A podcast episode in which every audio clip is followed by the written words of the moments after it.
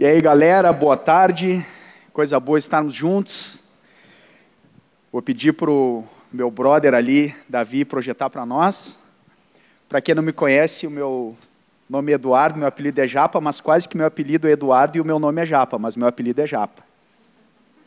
Sou casado com a Paula, a mulher mais sortuda desse universo, estou brincando, é a mais linda, preciosa, maravilhosa. Pode ficar de pé, amor, para a galera te conhecer. Galera, esse é um assunto para um outro momento, mas vale a pena esperar. Fica a dica, fica a dica. Galera, vamos ler um texto da palavra de Deus muito especial que está ali em 1 Coríntios 9, 24. Quem trouxe a Bíblia, pode abrir a Bíblia aí. A gente espera.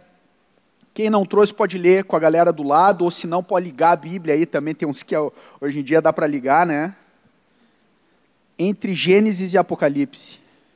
Está ali o texto também para quem não trouxe Bíblia, mas diz assim: Não sabei vós que os que correm no estádio, todos na verdade correm, mas um só leva o prêmio. Correi de tal maneira que o alcanceis. Todo atleta em tudo se domina, aqueles para alcançar uma coroa corruptível. Nós, porém, a incorruptível. Corruptível é que não se termina, incorruptível é que não se termina, corruptível é uma que vai acabar um dia. Assim corro também eu, não sem meta, assim luto, não como desferindo golpes no ar, mas esmurro meu próprio corpo e o reduzo à escravidão, para que, tendo pregado a outros, não venha eu mesmo ser desqualificado. Galera, o que faz um atleta ser campeão? Pode passar aí, Davi. O que faz um atleta ser campeão? Será que se o cara ficar de braços cruzados, o cara vai conseguir ser um atleta olímpico e campeão? Tem uns que estão assim, né? Só tenho três dias na semana que eu estou com preguiça, ontem, hoje e amanhã. Mas esse não vai ser campeão, galera. Até eu vi uma reportagem, sabe quando dá vergonha alheia? Quem é que já sentiu vergonha alheia por alguém? Eu às vezes sinto. Uma repórter chegou para um treinador que estava falando sobre a rotina de um campeão olímpico. E ela olha assim e diz assim: eu nunca vou me colocar debaixo disso. Daí o cara diz assim, ó, é por isso que ele é o campeão olímpico, tu não. Eu não sou de acordo com essas respostas, tá? Mas, meu Deus, não dá para ser campeão assim. Pode passar. Galera, usem Bolt, tá? Foi o maior velocista de todos os tempos, tendo no, sendo nove vezes campeão olímpico, bicampeão mundial. Ele, cara, quebrou recordes incríveis. Porém, antes de sua fama, ele treinava 12 horas por dia, acordando às 5 horas da manhã. Pode passar. Quem é que lembra do Michael Phelps, o maior medalhista olímpico de toda a história? Ele ganhou o maior número de medalhas numa competição só, que foi em Pequim. Ele ganhou oito medalhas numa só competição, galera. Ele ganhou 28 medalhas, sendo 23 dourada. E ele tem uma frase que ele diz assim: tornar-se o maior campeão olímpico da história demandou tempo, dedicação e muitas renúncias. Prestem atenção nisso. Os nãos foram muitos mais numerosos que os sims. Quanto mais rígida a rotina, mais a mente se liberta de distrações, favorecendo então o foco e a criatividade. Depois, alguém pode pensar, mas nunca teve uma mulher, pode passar. Na verdade, a Larissa Latinina, durante 48 anos, foi a maior medalhista olímpica. Só depois com Michael Phelps foi que ela foi superada. Pode passar. Mas, galera, qual é a premiação de uma delegação olímpica? Quanto ganha um cara que ganha uma medalha olímpica? A maior delegação que paga é Singapura. Também ninguém ganha nada em Singapura, mas é o que mais paga. A primeira medalha de Singapura foi no Brasil, mas eles pagam 753 milhões de dólares. Uau! Mas o atleta olímpico ganha muito mais ainda com patrocínios, com muitas outras coisas que faz. Mas por que, que ele paga um preço tão alto de dedicação? Será que é só por causa do dinheiro? Aí que vocês vão ficar espantados. Não é por causa do dinheiro. Tem um título que eles carregam com ele, que é o quê? Eles são campeão. Tu nunca vai ouvir eles dizendo assim, ah, aquele lá foi campeão. Não, eles são é algo que é contínuo. E por causa desse mérito, por causa disso, é que eles se doam daquela maneira para poderem ser tidos por campeões. Mas, galera, pode passar ali, Davi. Nós também estamos em uma corrida, Paulo falou. E cara, tá nessa corrida é fera. E aqui que eu queria aterrizar, vocês estão numa corrida. Numa corrida muito especial. E eu queria falar um pouco das semelhanças e das diferenças dessa corrida.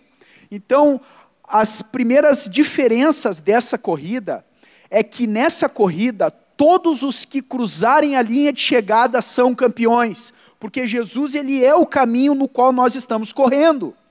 Então todos os que vão perseverar, galera, vão ser campeões. Quantos aqui querem perseverar nessa corrida até o final? Eu quero. Galera, tem uma outra coisa, nós temos e outra, né? Alguém pode pensar, puxa vida, mas nessa corrida eu tenho falhado. Eu não mereço estar correndo. Eu não sou preparado para estar correndo.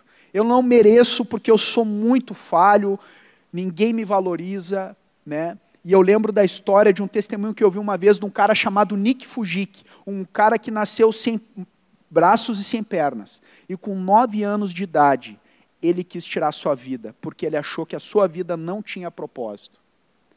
Ele achou, como que um dia eu vou trabalhar? Como um dia eu vou me casar?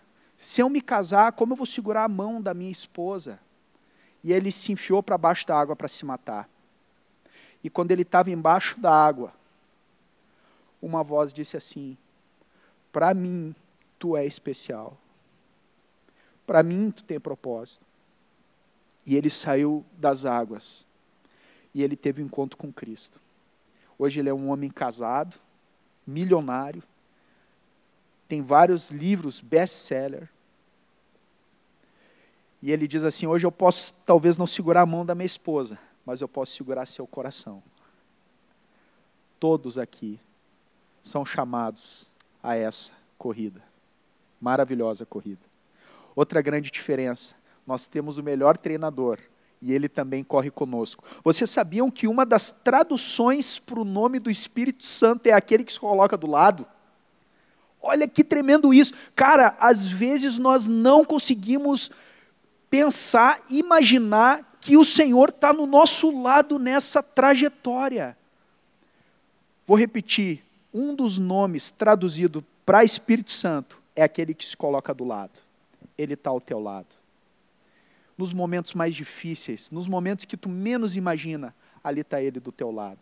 E se vocês lerem um livro de Apocalipse, tem uma igreja lá que está até afastada, toda orgulhosa, cheio de problemas, a única igreja que não tem um elogio de Jesus. Mas mesmo para aquela igreja, ele está batendo na porta, querendo entrar. O Senhor é muito querido, né? Mesmo para aqueles com o coração tão endurecido, tão soberbo, Ele está lá querendo entrar. E assim é o nosso treinador, o nosso Senhor que está sempre ao nosso lado. Outra grande diferença, queridos, que Paulo falou, é que o nosso prêmio é muito maior e melhor do que um prêmio terreno. A palavra diz: nem olhos viram, nem ouvidos ouviram, nem jamais penetrou no coração humano o que Deus tem preparado para aqueles que o amam. Uau! É acima de toda comparação. Pensa em algo muito legal que tu gostaria de ter ou fazer. Eu posso te afirmar: viver para Jesus e o que te espera no céu, na glória, na caminhada com Ele é muito melhor. É ou não é? Os que têm experimentado isso podem dizer isso a respeito do Senhor? É um peso viver para Jesus, é uma coisa triste, é ruim. Eu fico triste quando alguém tem que ser arrastado para a igreja. Vai porque os pais mandam. Queridos, a coisa mais fascinante na vida é andar com Jesus.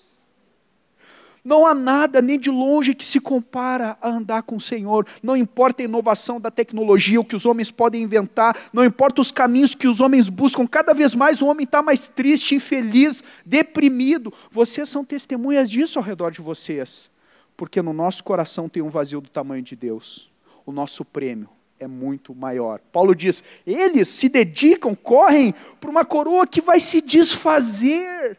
Nós, porém, temos uma coroa, que não é a nossa mãe, minha coroa lá que eu amo. É a coroa da glória. Então, queridos, agora, quais são as semelhanças dessa nossa corrida? Isso também é importante. Pode passar ali, Davi. Quais são as semelhanças dessa corrida? Tem um texto na palavra que está lá em 2 Timóteo 2,5, não precisam abrir, que diz assim: igualmente o atleta não é coroado se não lutar segundo as normas. Ou seja, no reino de Deus tem regras. Eu não posso viver o reino de Deus à minha maneira. Eu tenho que viver a maneira de Deus, na estratégia de Deus, na vontade de Deus, e que é a melhor.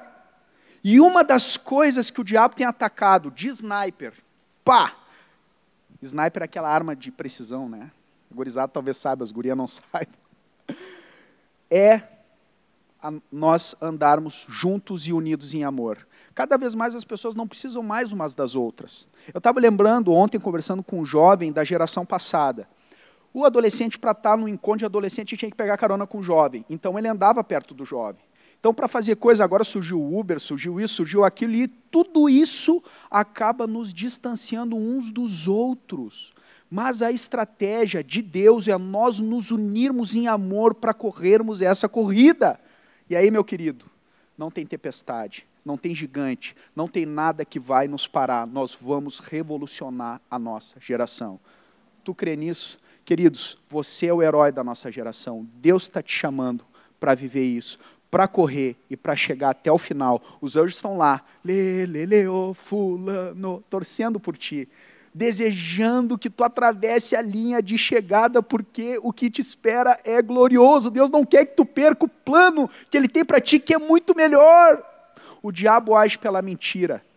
E é por isso que nós temos que estar atento às regras disso. Depois nós vamos falar mais perto disso. Como crescer nas normas do reino dessa corrida maravilhosa que vai desbancar, que vai chegar nessa coroa gloriosa.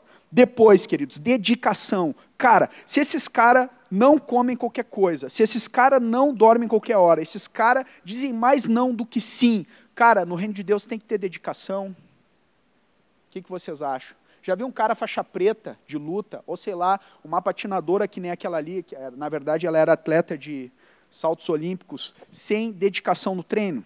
Cara, para conhecer Deus, para andar com Deus, cara, existe um exercício, existe um correr, existe um movimento, que aliás é apaixonante.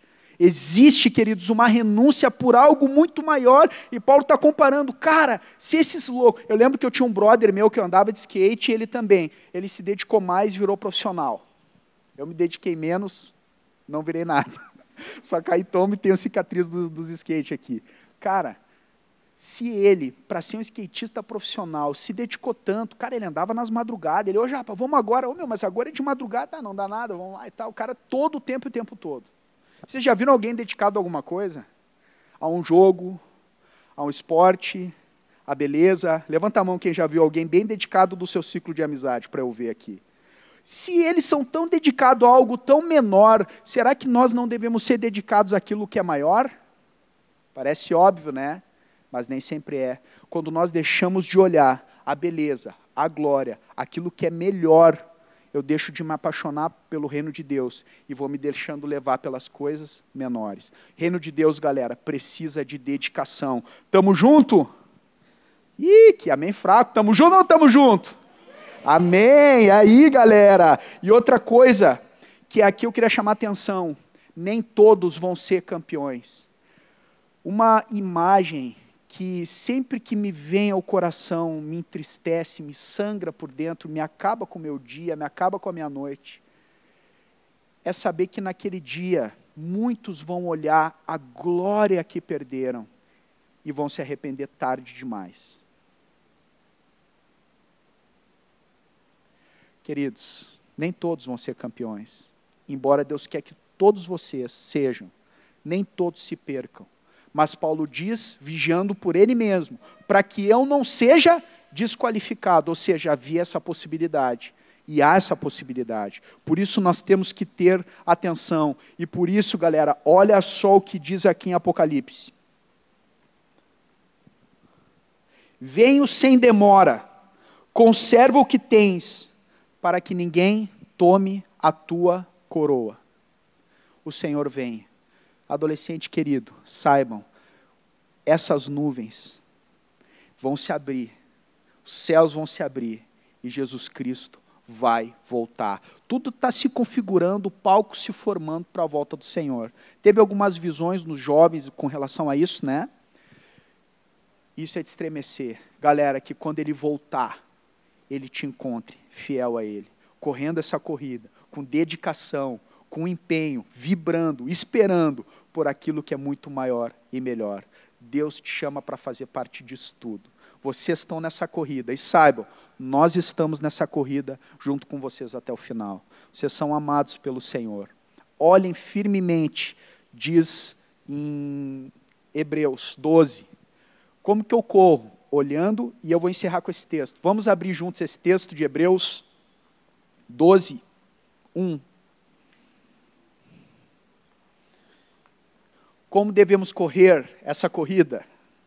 Diz assim, vou esperar vocês abrir, estou ouvindo as folhas aí.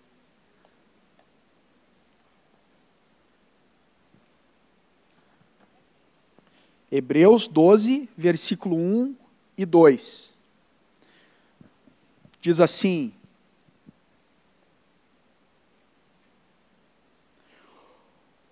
Portanto, também nós, visto que temos a rodear-nos tão grande nuvens de testemunhas, desembaraçando-nos de todo o peso e do pecado que tenazmente nos assedia, corramos com perseverança a carreira que nos está proposta. Como?